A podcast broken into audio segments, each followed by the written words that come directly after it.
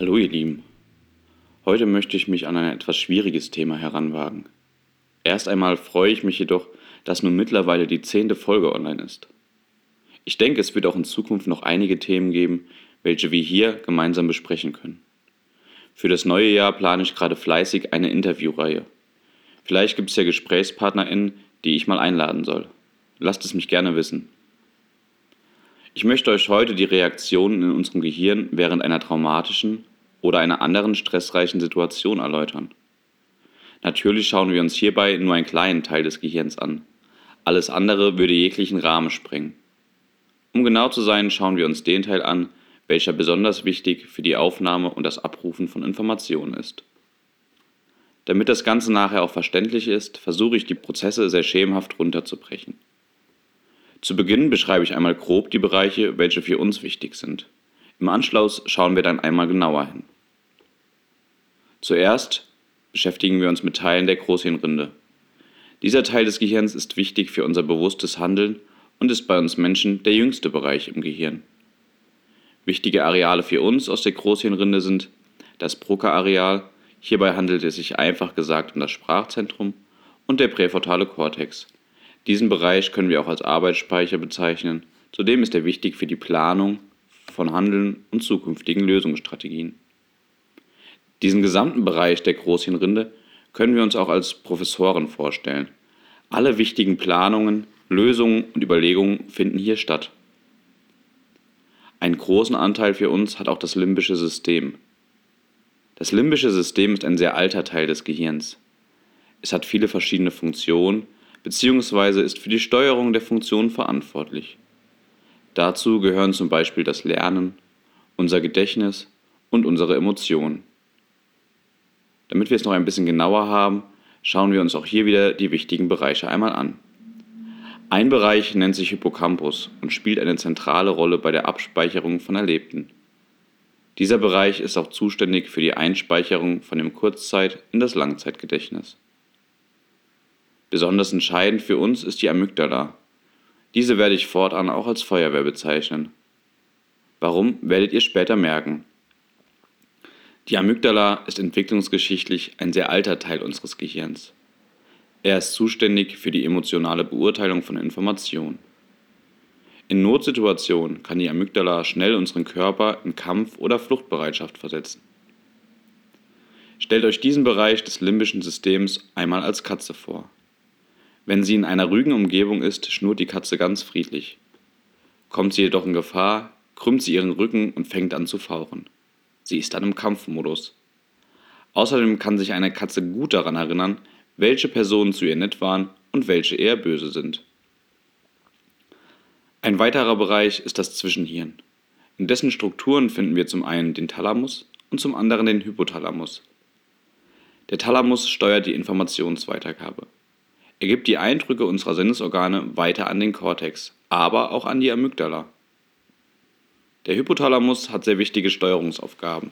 Dazu gehören zum Beispiel die Atmung, unser Kreislauf, die Regulierung der Körpertemperatur, unser Sexualverhalten sowie die Flüssigkeits- und Nahrungsaufnahme. Diese Steuerung findet hauptsächlich durch gezielte Bildung von Hormonen statt.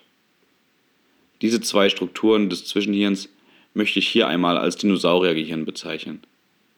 Es übernimmt Aufgaben in unserem Gehirn, welche für unser Überleben notwendig sind. All die oben genannten Bereiche arbeiten in stressreichen und traumatischen Situationen miteinander zusammen. Wie das Ganze aussehen kann, versuche ich euch mit unserer Maus Lou etwas näher zu bringen. Erinnert ihr euch noch an die Situation, als unsere Maus in der Scheune spaziert ist? Damals ist sie auf drei schlafende Katzen gestoßen. Noch bevor Lou überhaupt überlegen konnte, was sie tun soll, war ihr Körper schon in Fluchtbereitschaft. Folgendes ist in ihrem Gehirn in schnellster Zeit passiert. Die Augen, Nase und andere Sinnesorgane haben die Katzen wahrgenommen. Diese ungefilterte Information wird dank unserem Thalamus weiter an die Amygdala geleitet. Die Amygdala oder Feuerwehr ruft Informationen zu Katzen über den Hippocampus ab. Als Maus macht man in der Regel nicht so gute Erfahrungen mit Katzen und deswegen springt der Notfallmodus der Amygdala an. Dieser Prozess geschieht in wenigen Millisekunden. Eine genauere Information ist nicht mehr möglich, da die Verbindung zwischen dem präfrontalen Kortex, also der Professorin, und der Feuerwehr bereits unterbrochen wird. Dies dient dazu, in Notfallsituationen sich nicht zu lange mit möglichen Handlungsoptionen zu beschäftigen.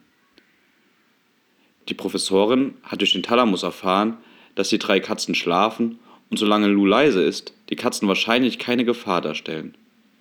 Für diese genaue Informationsübergabe benötigt das Gehirn jedoch circa eine Sekunde, also im Vergleich viel zu langsam. Aus dem beschriebenen Sachverhalt ergibt sich folgendes Problem. Eine Beruhigung der Amygdala kann in der Regel nur durch den präfrontalen Kortex, also unsere Professoren, erfolgen. Ist die Verbindung jedoch getrennt oder zu schwach, wird das Gehirn und der Körper das Notfallprogramm durchlaufen lassen. Der Hypothalamus wird Stresshormone produzieren und der Körper begibt sich in Flucht- oder Kampfmodus. Dieser Ablauf hilft der kleinen Maus in extremen Situationen zu überleben.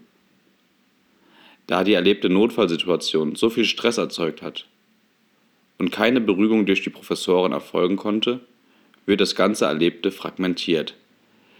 Das heißt, ein zusammenhängendes Bild ist rückblickend nicht mehr erkennbar.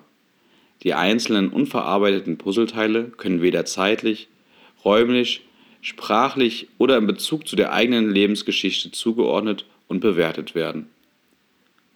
Begegnet Lou nun einem Trigger, einem Reiz, welcher einem Puzzleteil ähnelt, löst die Amygdala wieder einen Alarm aus und Lou befindet sich wieder in der traumatischen Situation. Unsere Maus Lou produziert wieder Stresshormone, eine Beruhigung durch die Professoren findet nicht statt und Lou begibt sich unbewusst und ohne Kontrolle wieder in den Kampf- und Fluchtmodus. Durch diese wiederkehrenden Triggerberührungen vertiefen sich die Abläufe und es wird schwieriger für Lou, sich mit Hilfe der Professoren oder anderen Ressourcen, wie zum Beispiel eigenen Erfahrungen, zu beruhigen. All diese Erinnerungen werden auch im Körper abgespeichert. Und aus solchen Situationen können sich dann ganz verschiedene Folgeerkrankungen oder Störungen bilden. Ein großer Aspekt hierbei spielt auch das zentrale Nervensystem. Das erläutere ich euch gerne nochmal in einer separaten Folge. Für heute möchte ich euch noch ein paar Schutzfaktoren mitgeben, um in stressreichen Momenten euch selbst oder eure Liebsten helfen zu können. Zum einen ist es hilfreich zu verstehen, wie unser Gehirn und Körper funktioniert. Als kleinen Tipp, abonniert doch meinen Podcast, um weitere Informationen zu erhalten. Lernen über das Erlebte zu reden oder auch die Fähigkeit zu besitzen, dem Gegenüber zuzuhören. Ein gutes soziales Netzwerk haben. Es ist hilfreich, hilfreich, sich mit seinen Freunden, der Familie oder auch anderen liebgewonnenen Personen auszutauschen, gemeinsame Zeit zu verbringen. In der nächsten Folge wird es auch um gemeinsame Zeit gehen. Ich persönlich mag die Vorweihnachtszeit und deswegen wird es eine Weihnachtstraumreise geben. Bis dahin wünsche ich euch eine ruhige und angenehme Zeit. Bleibt gesund und bis bald.